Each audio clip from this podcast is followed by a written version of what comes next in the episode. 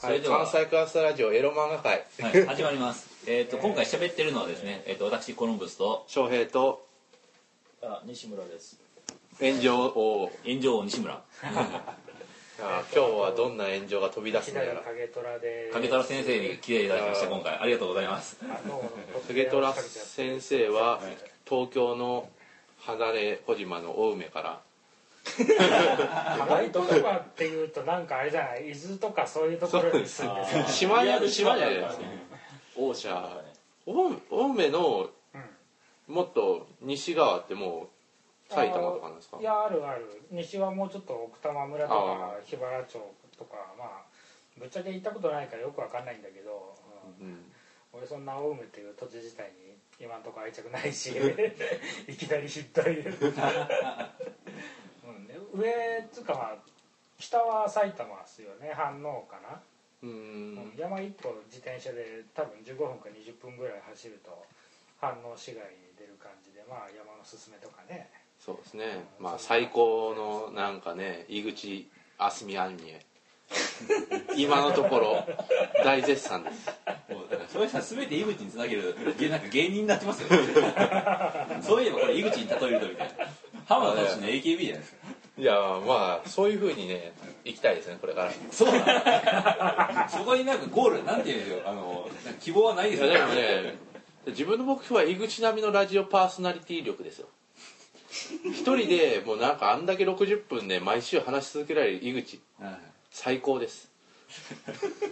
なんか声優とか全然関係ないじゃん。いやだから自分声優がなんで好きとかっていうだから結構はいつも話してるんですけど多分喋り力なんですよ。自分だから芸人とかと同じくくりで声優を見てるんですよね。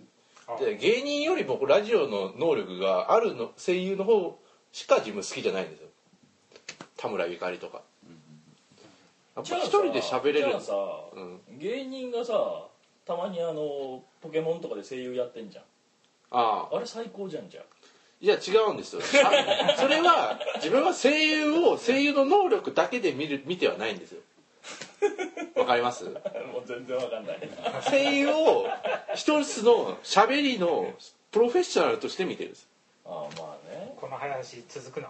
続かない。止まらなくなってきてるまあいいけど。まあね。これはこれで面白いけれども。いやまあだからとりあえずまあこれからは井口由香を手本として自分は頑張っていきます。以上。頑張ってください。本日もよろしくお願いします。今回の放送はこれまで。そうですね。いやなんかいや今日は何があったのかというとね豚会が。あ。関西ぶ関西で初めてなんですか？豚会は。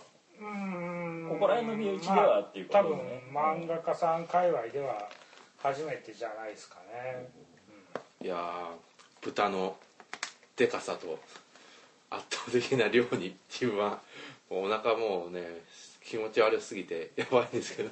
それは豚会に来る前にラーメンとか食うからですよ。そうですねラーメン定食食いましたからね。だだってだってなんかね一文になんかちょっと食べてきてくださいみたいなの書いてあったんですよ。自分の見たあれには。いや絶対ないと。だからねまさかねあんな量多いとはいやその辺にはなんかこうね、このお土産にも伺いましたけどね。この塊でね、こう、ドカッと肉がある感じ。これはすごい。でも食べやすくて美味しかったですね、非常に。美味さり案外安いですよね、そうです味付けがあっさりしてるんですよ、うん。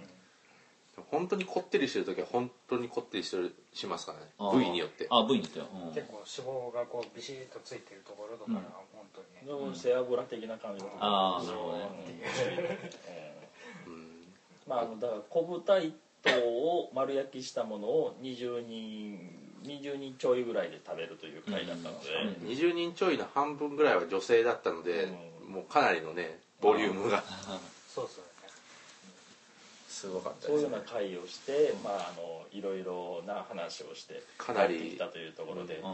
皆様グロッキーな中をお送りしております。が西村さんはねちょっと電車で寝たから復活してるんいやでもですけど。ねねだってうとうとしながらも電車京阪電京阪電車？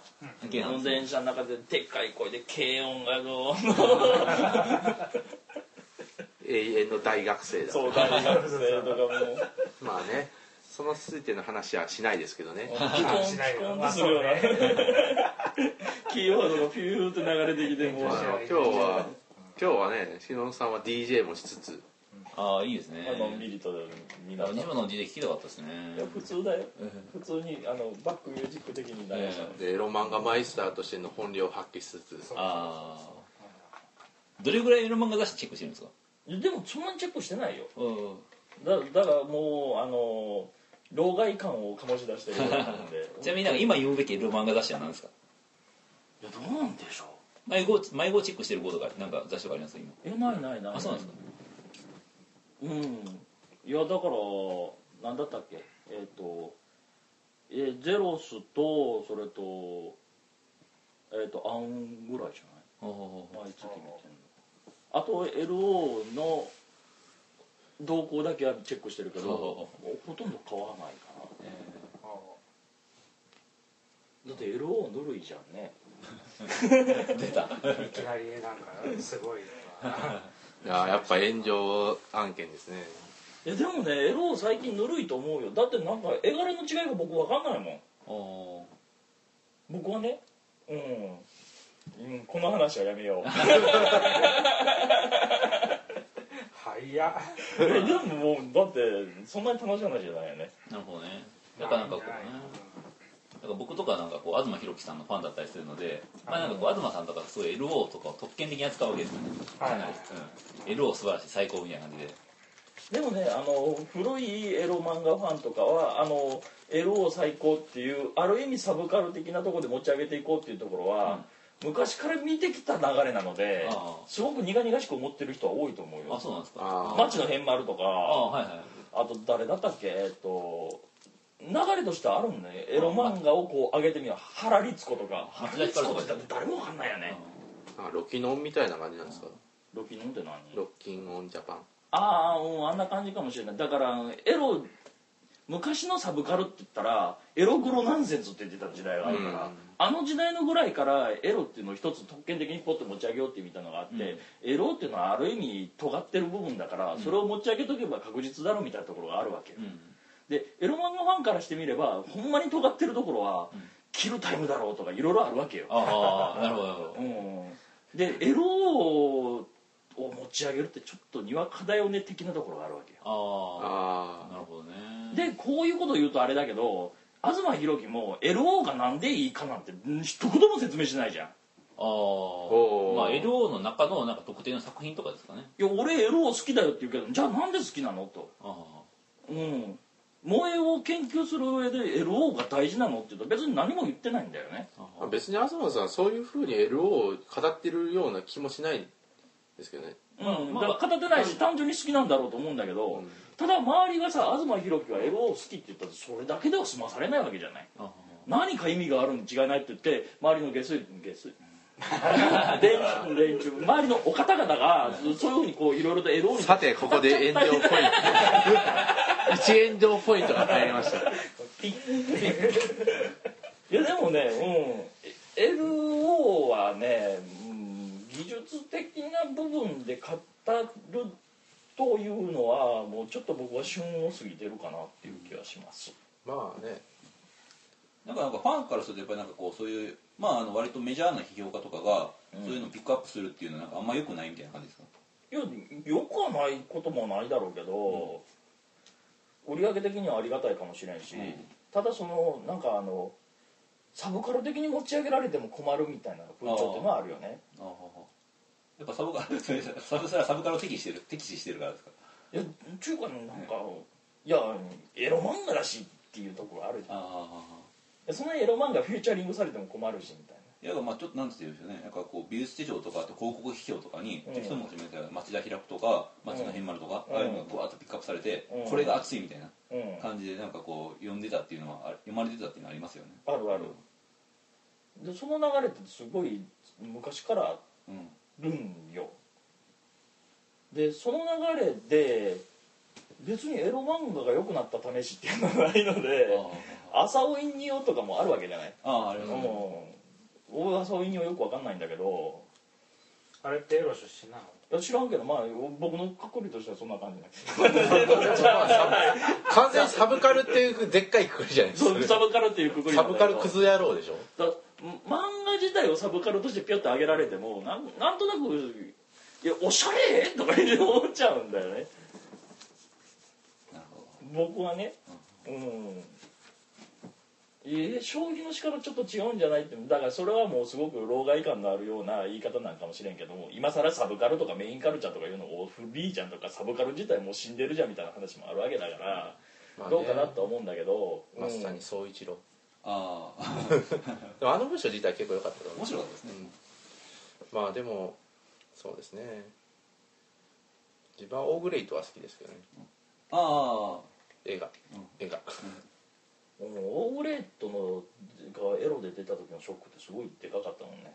うん。オーグレートと歌種博之はやっぱショックだったんじゃない？うん。どうショックだったんですか？いやクオリティが高かった。うん。圧倒的にクオリティが高かった、へえうまかったし。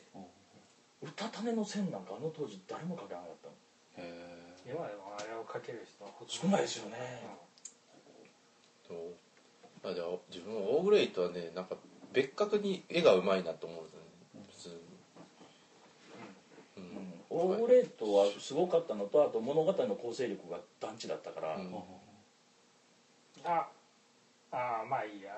まあ中二病的な部分は多いですけどねオーグレイトは割とだからエロ漫画をやっててもただやるだけじゃなくって、うん何らかのストーリーを流してその中にエロを乗っけてくるっていう手法を多分割とエロ漫画界の早い時期に導入した作家さんなんじゃないかなと、えっとあとはあの峰倉和也は違う。それは西遊記の人。えっとイエローハーツとか書いてる人。ん？あの女優だけどなんか男性っぽいペンネームのあのほらほら。あれ誰だったかな？なんだっけ。ピンクスナイパーとかの。ああ米倉健吾。米倉健米健。そう米健もそういう感じで割とあの二人はなんか似てるなとはうん思うん。だけまあ一応新海田哲也郎先生とか田沼雄一郎とかもいるんですけどね。ど、うん。田沼雄一郎先生田沼雄一郎って言ったらあの「プリンセス・オブ・ダークネス」とかは結構長編として有名だろうと思うし。全然わかんないけどうん。みたいな、プリンセス・オブ・ダークネスですよ。その時代の話わかんないんで。あのトロロイモ先生ですよ。全然わかんないトロロイモですよ。関西クラスターのかなりディープな話です、いや。今回なんか誰もついてこないんじゃない？いやいやどんどんそういいうところやそういうのがいい。そういうのをね。そういうのがいい。ねえ僕もだだからでもね僕らぐらいの世代でちょっとエロ漫画かじってる人とかトロロイモ先生とか言ったらすごいもうある意味同人のどうもう同人やって家が建つ系の人だよね。へえうん。あのうん。うん。やめとこう。えー、セクスタントですか？みたいな話ですよ要は。分かんないですよアシスタントにもいろいろあってメシスタントのセクスタントやめとこうだか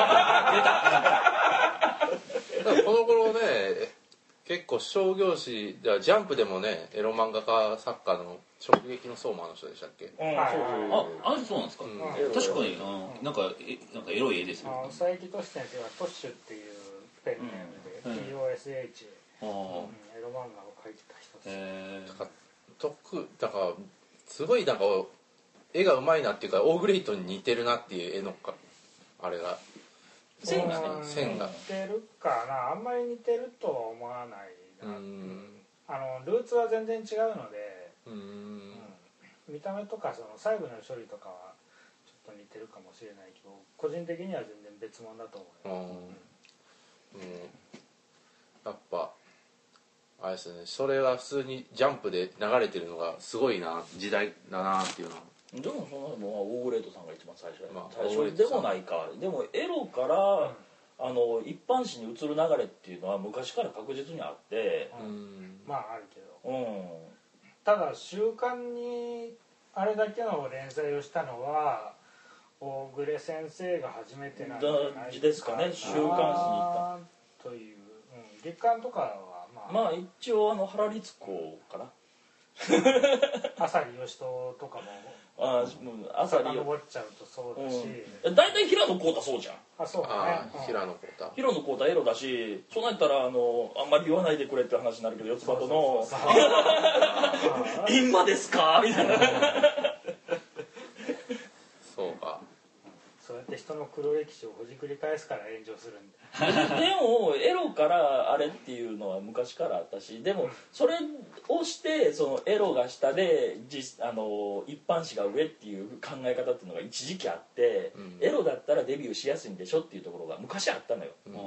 で昔あったっていうのはなんで俺が昔っていうかっていうと昔のエロ漫画のレベルってやっぱり低い部分があったの。うんいやまあ今でもエロの方がデビューしやすいのはデビューしやすいと思うけれどもエロの方が生き残るのしんどそうですもんね。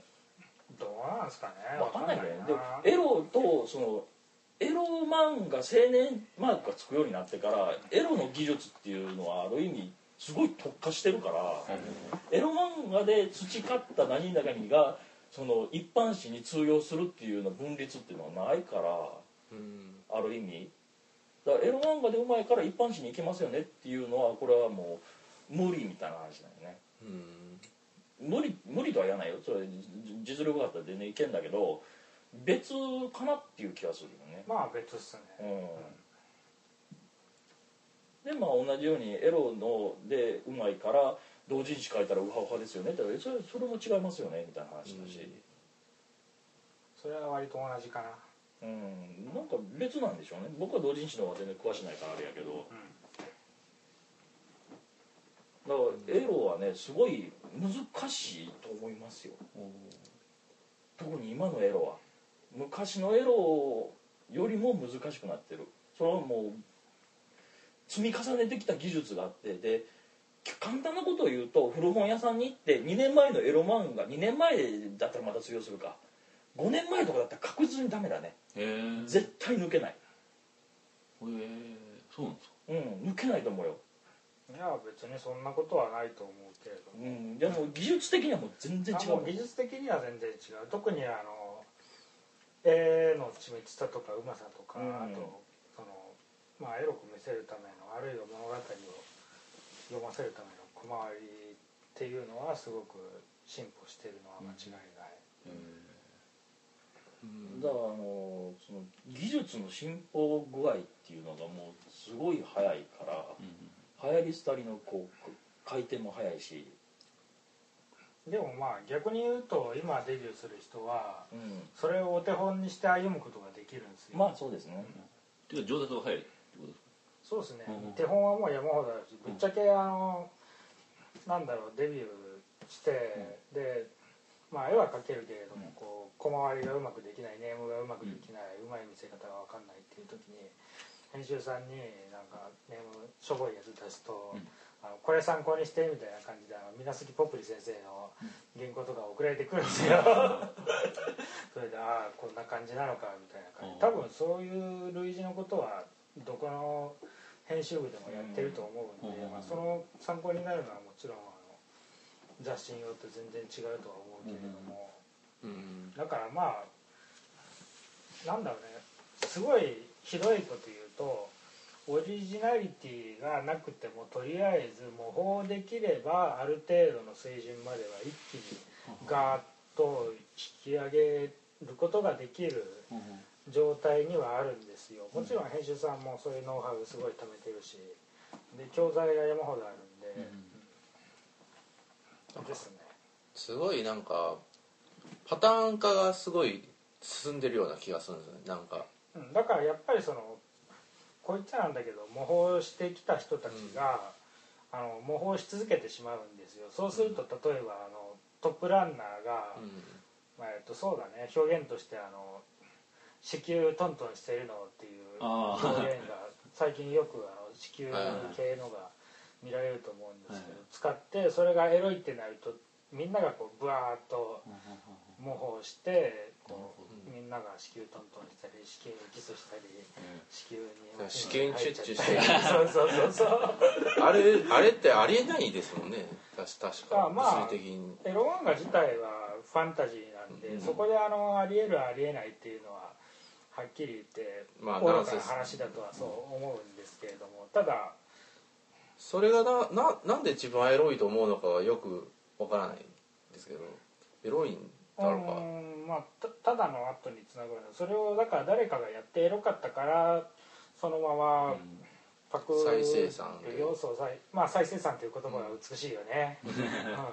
再生産するよっていうのはどうなのかなと、確かにこのその証言はめちゃくちゃ多いような気もしないでそうそれであのエロいかどうかっていう疑問についてなんですけれどもこれはあのエロ漫画読み続けてる人にはおそらくエロいんですよ、うん。うん、だからその子宮トントンするまでに至る段階というのがあって、うん。うん、まあなんだろうな段階どういうふうに説明すればいいのかな、多分その前段階があの子宮にあのなんか精子がギュウギュウ入る表現だと思うんですよ。断面それでなんかあの子宮にビューターとってなんか噴水みたいに渦巻いてる感じの、うん、でそういう表現の次の段階としてその子宮にトントンしちゃったり、まあ、子宮にチンコ入っちゃったりする表現が来てると思うんでそういうふうにだんだんこう、まあ、あの小学1年生の算数からこうずんずん積み重ねていくように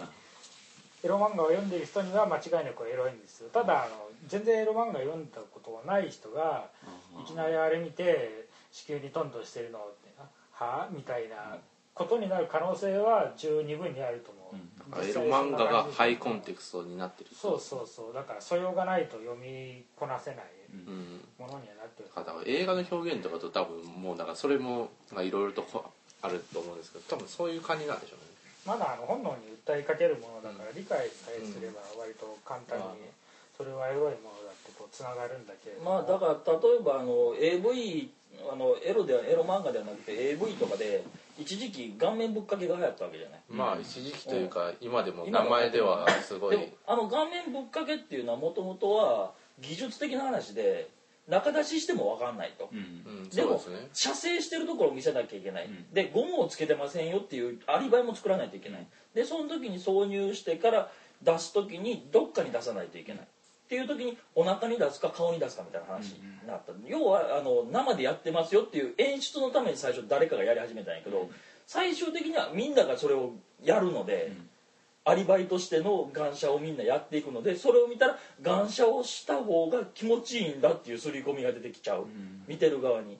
で実際に AV とか見てあのガンシャをやり始めるような世代も出てくる。ん。だけど、あぶっかけってぶっかけ、いうねそう。英語化されてますもんね。で後々されてくるとぶっかけっていうのはあれは女の子を汚す行為で気持ちいいんだみたいなふうな言論まで入ってくるわけじゃない、そうするともうぶっかけっていうのはもう最初のアリバイ作りではなくてあれが気持ちいいになっちゃってだからネタではなくベタですよ。そうベタになっちゃってるわけじゃん。そうですね。それこそじゃないけどぶっかけっていうデータベースができちゃってでもうぶっかけのシーンを見ると過去のぶっかけの名作が頭によぎったりするわけ。もうここまでやると完璧にぶっかけじゃないともうちょっと俺はみたいな感じになっちゃうわけよね。そうですね。やっぱだからまあだからそのシーンができないからまあその AV ではそういう表現になりそうそうそう。では漫画ではそういう表現をするためになんか断面図とか中に地球トントンっていう表現になるっていうかだからメディアの差ですよねそこら辺は。ね。最初はねえっ、とね結構顔面ぶっかけ英語漫画でも多かったような気がする一時期。えーっとそうですね。一昔前の漫画はうん。やっぱりあの一番最後にかける。ぶっかけであのだからドピューって出るあのバカみたいな量が出るっていう。ンファンタジーだからこうあのあビューッと射精するとこう股のあたりから皮までをビャーって一直線にかかるんですよ、1リットルぐらい出ちゃうのみたいな感じ。だったのよ。ちょっと前まで。でもそれが断面図っていうのをやられて中にから出すと。中に出すっていうふうになった時に、まあ、言葉で言うと腹間設計が増えたよね。うん。腹めーっていうだからその中に出すっていう段階があって、その次のあのはらんじゃうハートマークっていう段階が今なんですそう。よ、腹めーで女の子がのはらんじゃうっていうの。はらんじゃうの肉体的な表現絵として面白いあれが子宮が降りてくるとかキチュッチュしてるのになっちゃうんだよね。子宮の精液吸い込んでるとかそう。どんなんやねんっていう。確かに。なんかねで最後はだからはんでるけどしてるっていうそのなんか終わり方うん、そこまで行くのが多分はらんじゃうの次の段階だと思うんだけれども、ただ全員が全員それをそこまで行くかどうかを、うんだから結構ややれてないし、うん。多分やらない。それはやらないそれはだからやってる人もいるけどね、新藤エル先生とか、うんあの悪落ち系で結構多いよね。そうです。ねあのはらんでてもまだセックスジャンキーですみたいなところね、うん。でもあの子幸せそうだわねっていうオチね。そういうことですね。結構だからやっぱエロ漫画もだから表現が変わってるんですね。そう変わってる。どんどん変わってる。でやっぱりあの新しい表現が来る人もいるし来ない人もいるんだけども、でも表現者として新しい何かを追い求めていくっていうのはあるだから、だからあのある意味あの極端な例で悪いけれどもあの後藤寿安先生が昔斬首卒業式っていうのを書いてそれなりに支持者を得たっていう部分があるわけ。うん斬首卒業式って何かと思うとググったら一発で出てくるんだけど支持されてんの？あれは。俺は何人かに支持されてると思いますよ。割と。何人かで？あれはでも、うん、抜くとか抜かないとかではなくうんだと思うんですけどね。面白かったっていうだけなんで、卒業式で女の子とか男の子たちが裸で首を切り合うっていう。えうんセックスとかしながー、らおだすごいですね。絶頂の時あの要はね絶頂の時に首絞めるタイプの人っていうだからアイル系ですよね。そう。あれあれを首あのほ日本刀で首切って回るっていう話のあのあれも新しい表現としてもしかしてあれが受け入れられてたら今頃あのはらんじゃうじゃなくて首切ってたと思う。だいやそれはないでしょ。から受け入れられるか受け入れられないかいやまあだからそうそういうだからそうだからそういう漫画系がだからある一定数増えるかことはあったかもしれないですねだから今進藤先生とか進藤エル先生とかがギャグ混じりでやってるのはゲロなのよ。気持ちよすぎて入っちゃうおえーなのよ。あまああれだよね。そういう意味ではアヘ顔もそうそう最初はむっちゃ尖った表現ですもんね。進化の末に出てきた表現だよね。でもアヘ顔アヘ顔ダブルピースはなんなんかだから和漢系ですよね。和漢系ではないのか。いや和漢系ではないです。アヘ顔ダブルピースはあの女の子がその性欲に負けた時の表現として使われる完全に屈服したっていう証だよね。まあ和漢にせよ豪漢にせよ、でであのうん、最初はその強姦でやっちゃってでも向こうの女の子が喜んでるからまああのあれだわね。レイプファンタジーだわね、うん。で最後に「お前いいから今から記念撮影しろよ」って言ったら「ピースピース」ってしちゃったって、記念撮影だから、うん。ピースピースしちゃったっていうところからアヘがダブルピースが出てると思うんだけど、でそれがいつの間にか記念撮影なしでアヘがダブルピースが出てきてもう何が何だか分かんないみたいな状況だよね。いや深いな。深いなというかなんかその表現の歴史が面白いですよね。なんか割とどんどんだから漫画っていうメディアに特化してきてるみたいな。そうですね。でまあ新しい表現は着々と生み出されているんだろうなという、なん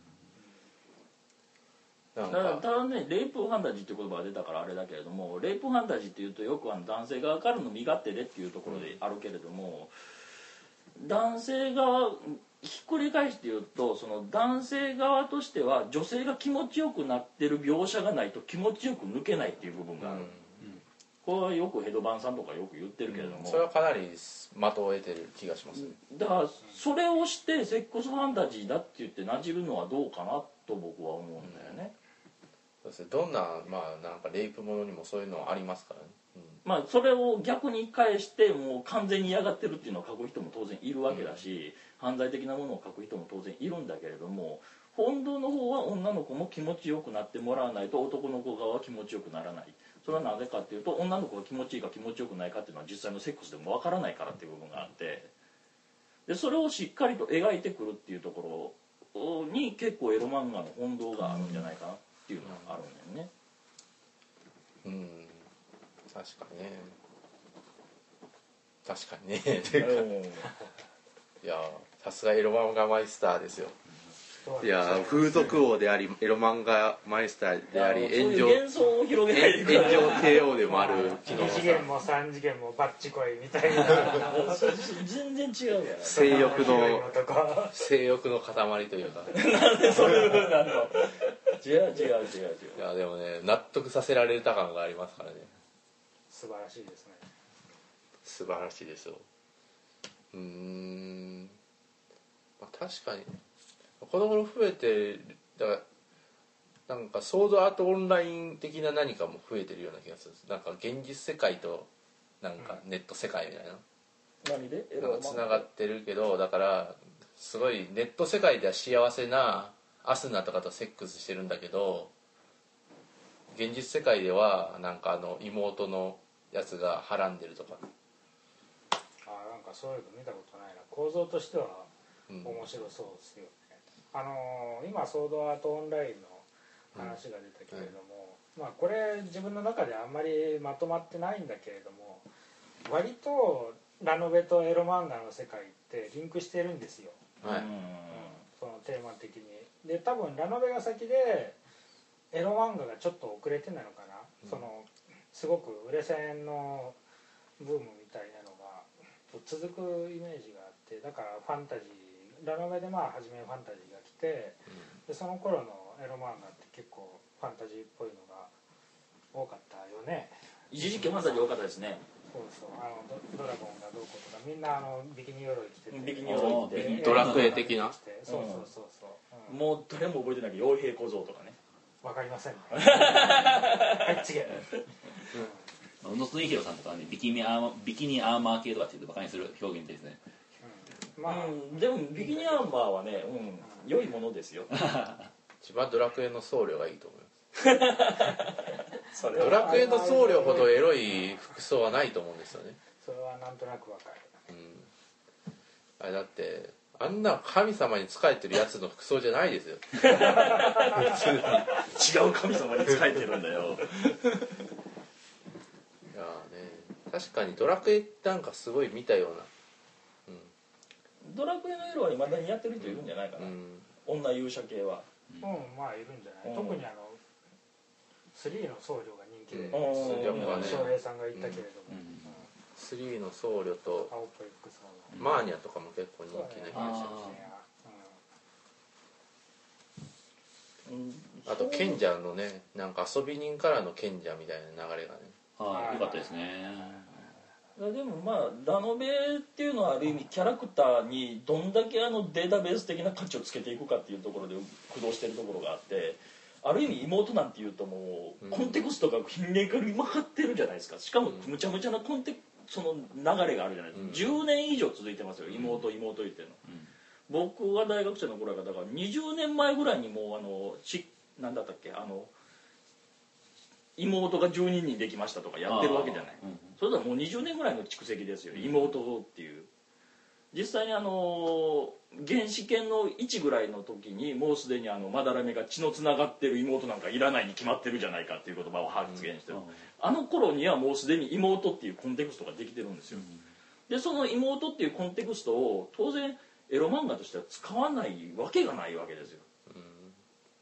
どん妹っていうキャラクターのその蓄積をいかにこういろいろなことをはしょってそのタブー的なセックスに持ち込むかっていう時に妹なんか絶対使わないとダメでしょ、エロ漫画の雑誌買ってきて妹が入ってないやつなんか絶対ないと思いますよ。そういうふうに考えていくとそのラノベとエロ漫画とのつながりっていうのはある程度あるのかなと思いますよね。だからそれがどっちが先かとかはよくわかんないですけど。最近はちょっとエロ漫画の方がばらけてきてる。うんっうん。今流行りないですよね。ていうところはあるんだけど、うん、でもちょっと前までは現実プラスちょっとファンタジーっていうのがうん。割と新しい世代のエロ漫画家さんの間でわーっと多かったんじゃないかなっていう。今あれですよね。綺麗に消えましたね。そうだから今ラノベがその結構現実べったりにうん。即したものになってて、さっきね翔平さんと話してたトラドラ以降うん。なんでエロ漫画もそこの後を追ってるんじゃないかな。うん。なんか和感が増えているような気がしますけどね。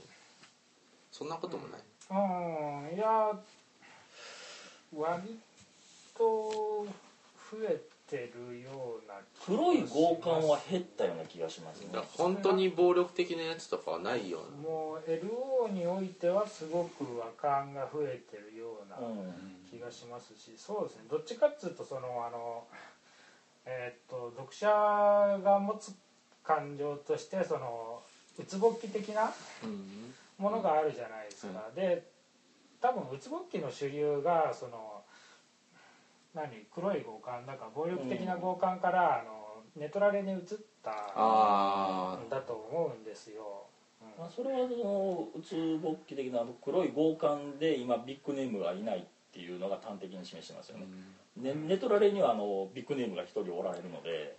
いやまあ結構ベテラン作家さんでもそのうつめの話を書く人がネトラレ系に多いかシフトしてるんであーそうかそうか肉体的に受ける苦痛よりも精神的に受けるうん。苦痛の方が今現状としては第第2部に行っていいですか？どうぞどうぞ